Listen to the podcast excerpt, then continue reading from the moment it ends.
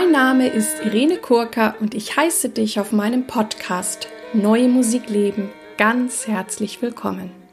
Ich habe klassischen Gesang studiert und ich singe sehr gern viel zeitgenössische Musik. Und wenn du mich gerne live erleben möchtest, schau bitte auf meine Webseite www.irenekurka.de. Und wenn du schon im Voraus wissen möchtest, welche Folgen im kommenden Monat erscheinen, darf ich dich herzlich einladen, meinen Newsletter zu abonnieren. Dies kannst du tun über den Button auf meiner Startseite und dann wirst du über alle Podcast-Folgen und auch meine sonstigen Tätigkeiten informiert. In diesem Podcast geht es um Themen rund um die neue Musik. Ich teile mit dir Hintergründe, Insiderwissen und bringe dir die Menschen aus der neuen Musikwelt näher. An dieser Stelle möchte ich gern erwähnen, dass ich seit April 2019 offizielle Kooperationspartnerin der NMZ, der neuen Musikzeitung bin. In dieser Folge werde ich nun zum dritten Mal mit der INM, der Initiative Neue Musik, kooperieren, anlässlich des Monats für zeitgenössische Musik. Dieser findet immer im September statt und die INM hat dort wirklich ganz großartige, wunderbare Veranstaltungen aus dem Bereich Neue Musik, aus dem Bereich Improvisation, auch übergreifende Genres, Symposien zusammengetragen. Ich finde das alles sehr, sehr spannend.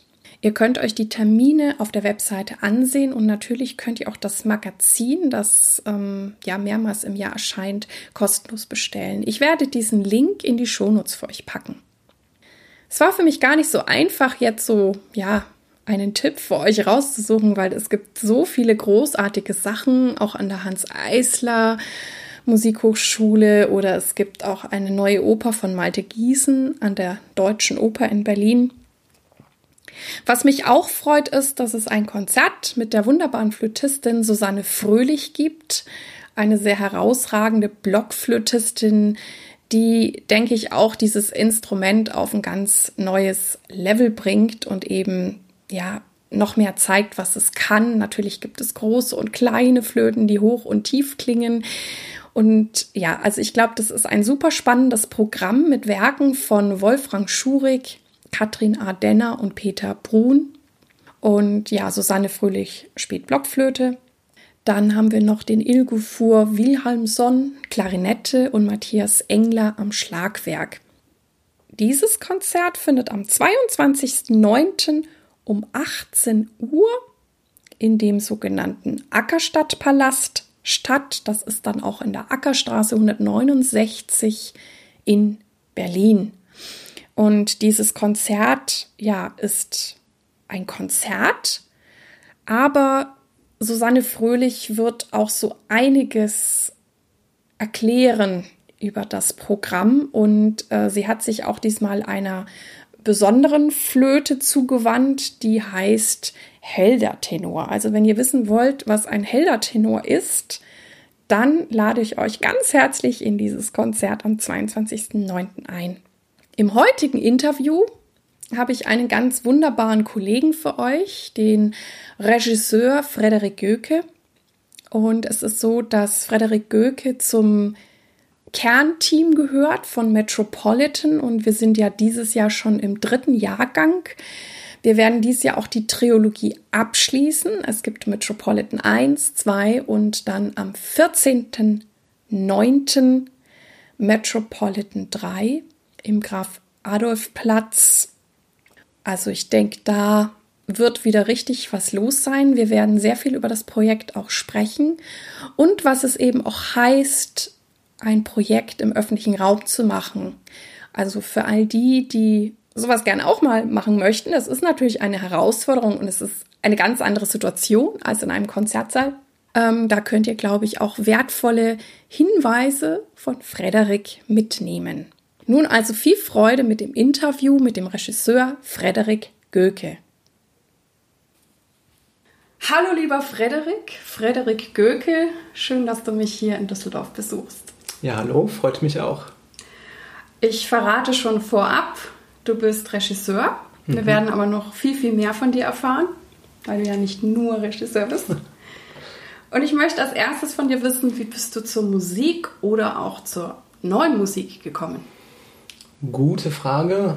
Zur Musik allgemein würde ich sagen durch meinen Vater. Der ist äh, Opernregisseur und Operndirektor. Und da habe ich die Musik sozusagen von klein auf aufgesogen. War immer mit bei Proben und Vorstellungen natürlich. Und da bin ich, so bin ich in Kontakt mit Musik im Allgemeinen gekommen. Und neue Musik würde ich sagen, durch Metropolitan tatsächlich, also durch unsere Zusammenarbeit. Und das war dann ab 2017. Ah, also ganz frisch noch. Ja, ganz frisch. Okay. Da war so die bewusste. Okay. Ne, ich hätte jetzt gedacht, vielleicht schon durch den Akkordeonisten, der dabei war, Marco Kassel, dass der auch schon mal was in die Richtung vielleicht bei euch gemacht hat in Mörs. Ja, aber also zumindest habe ich nicht bewusst mich selbst so mit neuer Musik ja. beschäftigt, richtig. Ne? Das ist tatsächlich erst durch Metropolitan passiert und durch unsere Zusammenarbeit. Sehr schön. Ja. Der Sprung ins kalte Wasser. Genau. Das hast du ja sehr gut gemacht. Da werden wir noch ein bisschen genauer drüber reden. Ähm, wie ist denn so dein Werdegang gewesen? Und äh, ich weiß, dass du, glaube ich, auch mal gesungen hast, oder? Ja, stimmt. Ei, ei, ei, du bist gut informiert. ich habe dir immer gut zugehört. ja, tatsächlich. Ich war mal Knabensopran. Oh. Also ich habe als Kind wurde ich sowohl zum Klavierunterricht geschickt als auch zum Gesangsunterricht und das hat mir viel Freude bereitet.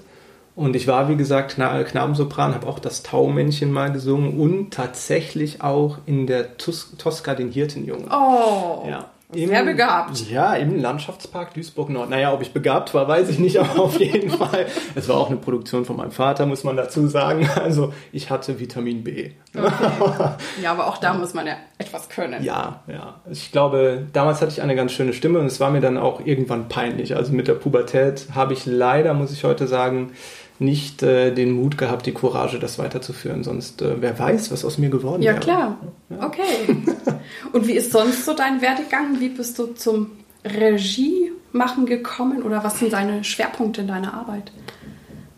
Zur Regie. Also ich meine, bevor ich überhaupt mich mit Kunst ernsthaft befasst habe, hatte ich eigentlich mir mal in den Kopf gesetzt, ich müsste unbedingt in die Wirtschaft gehen und wahnsinnig viel Geld verdienen, also möglichst kontrovers äh, zur Familie laufen, weil sowohl mein Vater als auch meine Schwester beide künstlerisch äh, tätig sind.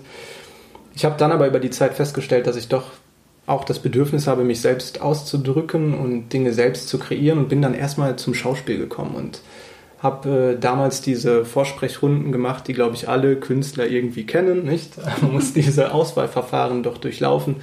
Und ich habe es dann in Bern an der staatlichen Hochschule geschafft, an der Hochschule der Künste in Bern. Und habe dort vier Jahre studiert. Und es war ganz interessant, weil das war eben nicht nur Schauspiel, die waren relativ offen. Die haben damals so ein, ein äh, ein Segment im Studium eingebaut, das nannte sich Performance und da durfte man im Grunde genommen ausprobieren, was man wollte.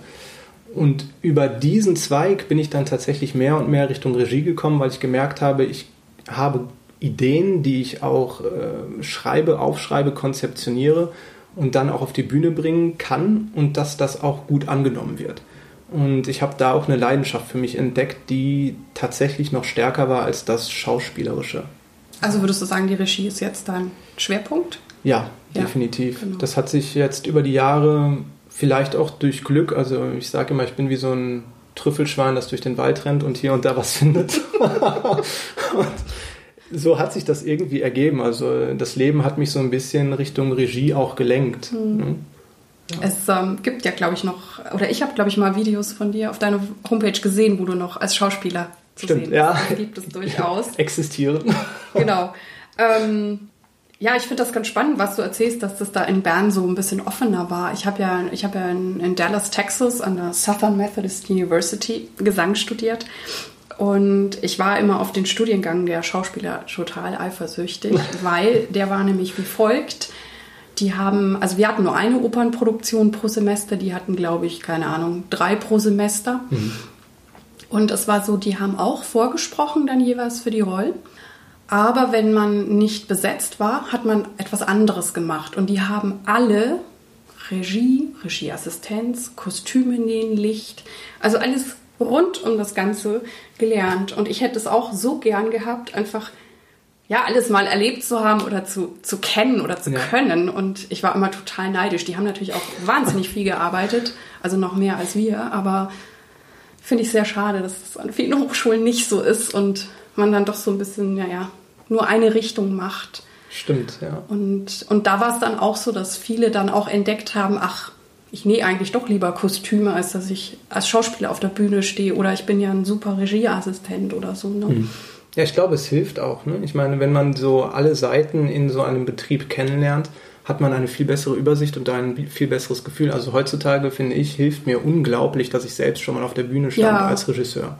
Ne? Ich habe einfach ein anderes Gefühl dafür oder kann vielleicht ein bisschen besser nachvollziehen, was die Leute auf der Bühne durchmachen oder welche Prozesse sie durchgehen. Und das ist äh, hilfreich. In jedem Fall. Das ist ein gute, guter Übergang. Was schätzt du als Regisseur an Interpreten oder Schauspielern besonders in der Zusammenarbeit? Offenheit. Unbedingt Neugierde und Offenheit. Das ist mir am wichtigsten. Wenn, äh, wenn ich das Gefühl habe, die Leute wollen mit gemeinschaftlich mit allen zusammen auf eine Reise gehen und dass man wirklich ausprobiert, offen ist für neue Ideen, auch wenn die erstmal nicht sofort Anklang finden, aber dass man zumindest bereit ist, das einfach auszuprobieren und äh, auch bereit ist, Dreck zu fressen, um das mal so auszudrücken. Ne? Dass man wirklich äh, sich äh, die Schamgrenze abbaut und einfach wirklich hemmungslos ausprobiert. Mhm. Ja, dass man gemein wirklich das Gefühl bekommt, die Produktionen, die mir am besten gefallen, sind wirklich die, wo man das Gefühl hat, dass alle gemeinsam diese, diese Idee weiter bearbeiten, zu einer gemeinsamen Idee verwirklichen, dass man ja ein, ein richtiges, eine richtige Gemeinschaftsproduktion daraus kreiert. Das finde ich toll. Genau, wir sprechen jetzt mal über Metropolitan beziehungsweise Metropolitan Drive. Fangen wir mal an, aber mhm. wir werden auch über 1 und 2 sprechen. Das ist ein Projekt, wo du ja auch von Anfang an dabei bist als Regisseur. Sonst gehört noch zum Team Christian Banasik, Komponist, und ich gehöre noch dazu. Und ich hole noch mal ganz kurz aus, für die, die noch nicht wissen, was das ist. Also es gibt in Düsseldorf seit ein paar Jahren eine neue U-Bahn-Linie, die heißt die Wehrhahn-Linie. Da sind irgendwie sechs neue Stationen dazu gekommen und die wurden auch alle ganz, ganz toll künstlerisch gestaltet. Also und dadurch, dass die ja noch recht neu sind, sieht das auch alles wirklich traumhaft aus. Es sind wirklich super schöne Räume. Und ja, das Kulturamt Düsseldorf hatte mich irgendwann gefragt, ob ich nicht Lust hätte, diese zu bespielen. Und so bist du dann mit ins Spiel gekommen. Und ja, wie waren so deine bisherigen Erfahrungen damit? Jetzt haben wir ja schon eins und zwei hinter uns. Was kannst du dich da so erinnern? Interessant. Also ich sehr unterschiedlich. Ich kann mich an die erste Produktion, die werde ich niemals vergessen. Das war, glaube ich, das mutigste mit, ja doch, das mitmutigste, was ich jemals gesehen habe. Weil wir, wir haben das ja damals auf dem Karlsplatz gemacht ja. und der U-Bahn-Station Benrather Straße und hatten ja die fixe Idee, dann aus der U-Bahn-Station auf den Karlsplatz zu gehen und dort Geräusche einzufangen, die dann unten in, äh, in die musikalische Fläche, in die Komposition eingearbeitet werden.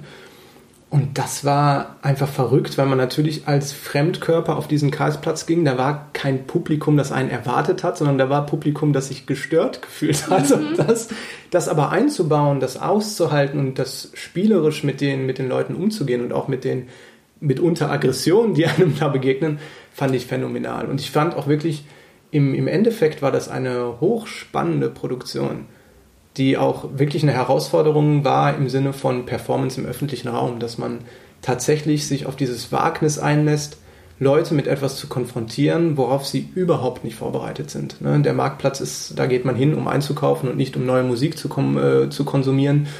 Und äh, das fand ich schon phänomenal. Also mir, mir ging es auch so, dass ja. das ähm, bislang, glaube ich, in meiner ganzen Karriere das krasseste Projekt war. Und in der U-Bahn unten war es ja irgendwie noch ganz, ganz nett. Ne? Das ist ja so eine sehr futuristische U-Bahn und wir waren da irgendwie die, die Aliens, die, die Außerirdischen. Dann hast du uns ja noch in so, so weiße Maleranzüge gepackt, was dann oben auf dem Karlsplatz natürlich auch zu interessanten Kommentaren geführt hat. Und ich weiß auch nur, ähm, wo ich dann dachte, okay, das ist echt weit aus meiner Komfortzone heraus und ich war dann auch immer so äh, begeistert, auch wie mutig die Kollegen waren. Also die, auch was ich, Friederike Möller oder Marco Kassel. Ja. Und die, die mich dann auch mitgerissen haben. Und ich dachte mir halt dann auch am Aufführungstag, ja, ich stürze mich da voll rein, ich gebe alles, aber ich muss es vielleicht auch nicht nochmal machen. aber ihr habt es großartig gemacht. Auf jeden ja. Fall bei der Aufführung hatten wir den Vorteil, dass wir da zumindest Publikum hatten, das uns gefolgt stimmt, ist. Ne? Das, stimmt. Ich fand die Proben sogar noch etwas äh, diffiziler. ja, und es gab halt, wie du sagst, so beides. Ne? Manche haben sich echt gestört gefühlt oder, oder haben auch um, ja, etwas unfreundliche Kommentare.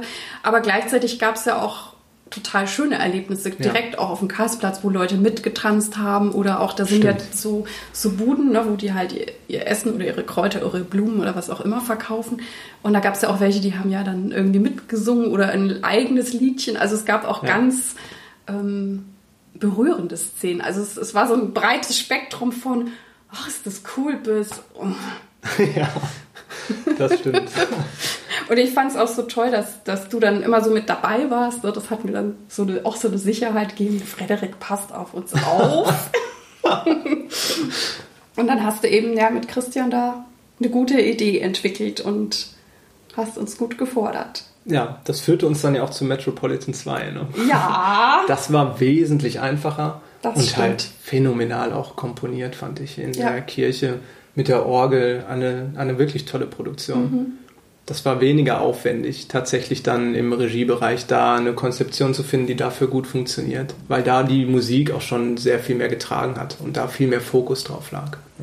Genau, und da hatten wir auch noch einen ganz tollen Chor mit dabei. Ja. Die haben das super gemacht, haben sich auch sehr reingestürzt.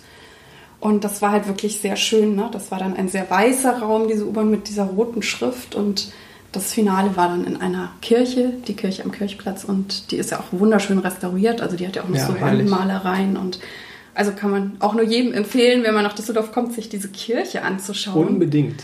Und ähm, hast du schon eine Idee, was uns bei Metropolitan 3 erwarten wird? Ganz ehrlich, noch nicht. Mhm. Ich warte noch so ein bisschen auf die Komposition von Christian und sobald ich da mich reinhöre, werde ich schauen, was für Ideen sich da entwickeln. Weil ich finde es wichtig, bei der Metropolitan-Reihe immer die Idee aus der Musik zu ziehen. Das war mir bis dato wichtig. Und ich finde, das ist da auch die, der, der richtige Angehensweise.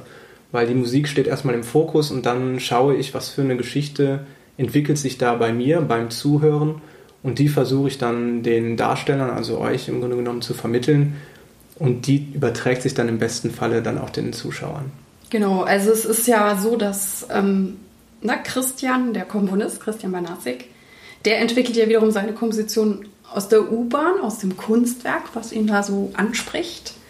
Und ja, dann nimmst du es noch mal ein paar Schritte weiter. Ähm, diesmal ist ja auch noch neu. Wir haben ja immer auch ein anderes Element dabei gehabt. Letztes Jahr der Chor und die Kirche. Und dieses Jahr haben wir die Maura Morales mit ihrer Tanz- kooperativer dabei. Äh, da bin ich ja auch total gespannt. Und ich bewundere ja auch an dir, dass du das so spontan machen kannst und auch so auf dich zukommen lassen kannst und dann siehst, okay, das mache ich jetzt und das mache ich jetzt. Ähm, das ist einfach ein Naturtalent von dir, oder? Oh, Danke. ja, ich, ich lasse mich einfach gerne begeistern und in diesen Situationen, gerade bei der Metropolitan-Reihe, ist es ja auch so speziell, dass wir nicht viel Probenzeit haben. Also es ist ja nicht so, dass wir jetzt äh, zwei Monate uns wirklich äh, in diese Proben, in diesen Probenprozess reinschmeißen können und ganz in die Tiefe gehen können. Also da muss man tatsächlich etwas flexibler und spontaner arbeiten. Natürlich, das hast du gerade schon erwähnt, richtet sich die Komposition und somit auch die Konzeption, die Regiekonzeption immer an, den, an dem Kunstwerk, also an der U-Bahn. Das wird in dem Falle, wird sich das viel mit Bewegung, sprich fließend, fest in dieser, dieser Achat-Konstruktion, das wird sich daran irgendwo schon festmachen. Das hatten wir auch schon mal besprochen, so in der Vorbesprechung, dass, dass man da auch gerade im tänzerischen Bereich, im Bewegungsbereich viel mit diesen ähm, Zustandsformen arbeiten kann. Aber tatsächlich ja, bei diesem Format finde ich es wichtig, dass, dass äh, erstmal alle zusammenkommen, sich die Musik gemeinsam anhören und dann in einem Prozess sich diese Idee entwickelt. Ja. Aber dann hast du auch sehr viel Vertrauen. Ja, unbedingt. Toll. ähm, mich würde jetzt noch mal so ein bisschen genauer äh, interessieren. Du hast ja auch, glaube ich, schon andere Projekte im öffentlichen Raum gemacht. Deswegen hatte ja auch Marco Kassel irgendwie die Idee, dass du für uns passen könntest. Was, was sind denn so Herausforderungen oder was äh, rätst du Menschen, die vielleicht sagen, ich möchte auch mal was im öffentlichen Raum ähm, auf die Beine stellen? Also ich finde, es ist immer wichtig, dass man sich überlegt, wenn ich, wenn ich mir eine Örtlichkeit ausgesucht habe, wo ich etwas produzieren möchte, entwickeln möchte, dann muss ich mir überlegen, wie binde ich diesen Raum ein? Also warum? Die Frage des Warum mache ich das hier, die ist extrem wichtig, weil das ist, äh, das muss man auch dem Publikum vermitteln können. Also es muss immer eine, ein, ein Grund, eine Sinnhaftigkeit darin bestehen, warum man einen öffentlichen Raum bespielt. Das ist, denke ich, essentiell. Das sollten Leute, die sich überlegen, im öffentlichen Raum zu arbeiten, das sollten sie mitnehmen. Ich denke, das ist aber auch klar. Und andererseits, ander, andererseits muss man natürlich auch die Courage mitbringen, sich darauf einzulassen, dass, dort, dass man dort eben nicht die Sicherheit hat einer Bühnenatmosphäre, ja, wo man ein Publikum hat, das sich ruhig hinsetzt und jemandem auf der Bühne zuhört oder ihn betrachtet. Im besten Fall äh, kann man sich da durch Licht auch noch schützen, ja, dass das Publikum mehr im Dunkeln sitzt und wie, wie man das eben aus dem Theater und aus der Oper kennt. Auf diese Dinge sollte man sich unbedingt einstellen. Es ist viel konfrontativer, es ist, äh, man ist viel mehr ausgestellt und eigentlich viel mehr, ja, ich sag mal, nackt. Mhm. Ja. Also mir geht es auch immer so, dass ich das total genieße, so ein Projekt im öffentlichen Raum zu machen, aber dass ich danach auch äh, den Konzertsaal wieder so richtig zu schätzen weiß. ja, natürlich. So im Kontrast, ne? da ist es ruhig ja. und die Leute hören zu. Genau, du hast viel weniger Unwägbarkeiten, ja. die du irgendwie einkalkulieren musst. Ne? Du kannst äh, im öffentlichen Raum musst du flexibel sein und spontan. Also wenn sich bestimmte Situationen ergeben, die unvermeidbar sind, die man nicht beeinflussen kann, dann muss man einfach die Schubse haben zu sagen, gut, damit spiele ich jetzt. Mhm. Ja, ich hab, wir haben ja vorher schon darüber geredet, dass du sehr spontan und offen bist. Und es gibt ja noch so den, wie soll ich sagen, den Regisseur, diesen alten Typus, die ja oft sehr bestimmend und sehr hierarchisch auch sein können.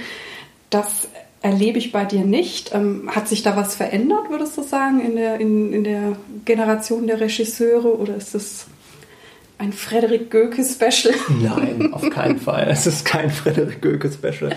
Ich glaube, das hat sich einmal geändert schon, aber pff, ich denke, es ist auch immer noch charakterabhängig irgendwo. Ich denke, im Theaterbetrieb, natürlich in so festen Institutionen, gibt es das auch noch häufiger, dass man dort die Regisseure hat, die ihn äh, meinen, ein striktes Regiment führen zu müssen.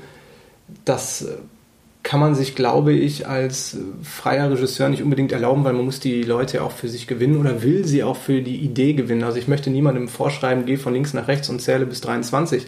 Was habe ich davon? Damit äh, dient diese Person im Grunde genommen nur einer Idee, ja, die ich vielleicht hatte, aber dadurch wird diese Idee nie lebendig. Also ich muss schon die Offenheit haben, das ist mir wichtig, das ist mir persönlich für meinen Arbeitsprozess wichtig, dass ich klar, ich bringe eine, eine Grundidee mit, logisch aber die öffne ich dann und die soll dann bitte unbedingt auch genutzt werden und weiterentwickelt werden. Da müssen neue Ideen dazu. Das ist also dann, finde ich, immer ein Gemeinschaftsprozess und nur so kann wirklich etwas entstehen, das die Leute berühren kann. Mhm.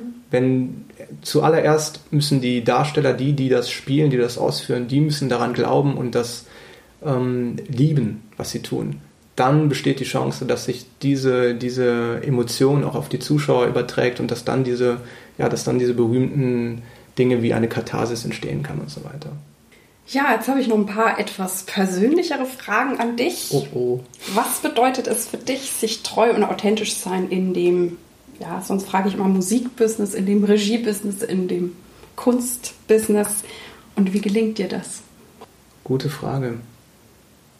Tja, wie gelingt es mir treu und authentisch zu sein? Jetzt hast du mich aber erwischt.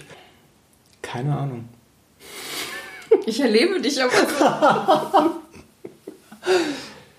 ich versuche einfach der, der Idee, der Leidenschaft, die ich habe, zu folgen.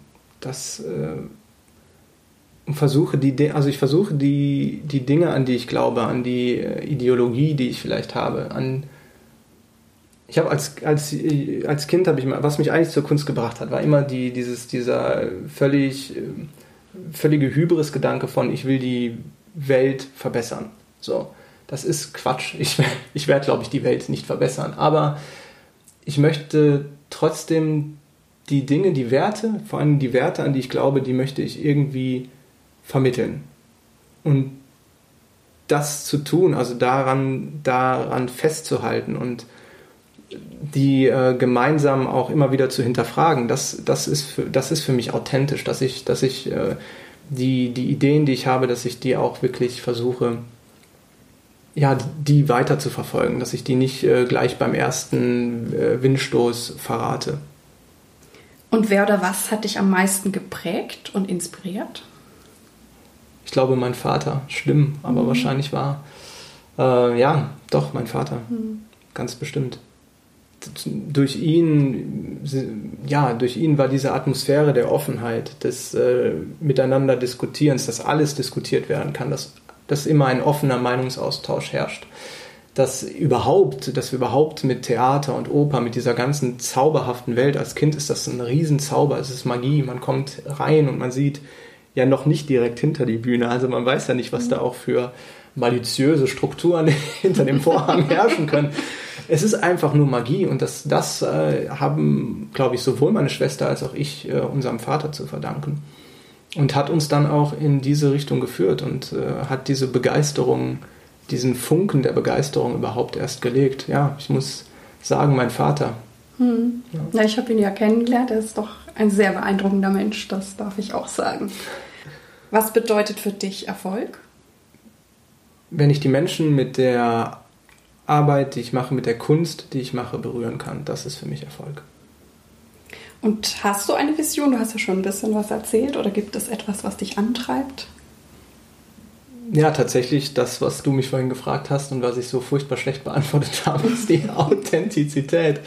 Ich möchte gerne Nahbarkeit schaffen, ja, dass man, äh, ich denke, heutzutage äh, vereinsamen die Menschen zunehmend. Social Media wird ja immer so gerühmt als äh, der große offene Meinungstausch, Austausch und ein Medium der endlosen Kommunikation. Aber ich denke, es ist genau das Gegenteil der Fall die Leute ziehen sich immer mehr in ihre sogenannten Echokammern zurück, in denen sie sich nur mit äh, der eigenen, mit den eigenen Meinungsbildern konfrontieren. Also es finden da äh, kleine Gruppierungen statt und es passiert immer weniger tatsächlich, dass man sich draußen im wirklichen Leben begegnet und tatsächlich auch auf verschiedene Meinungen, Ideen, Wünsche einlässt und die versucht auch nach, nachzuvollziehen. Und das finde ich, ist wichtig, dass wir, dass wir das uns bewahren, offen, tolerant und kompromissbereit aufeinander zuzugehen und eine und es auch zuzulassen, dass wir, dass wir Schutzmechanismen abbauen und uns einfach wirklich äh,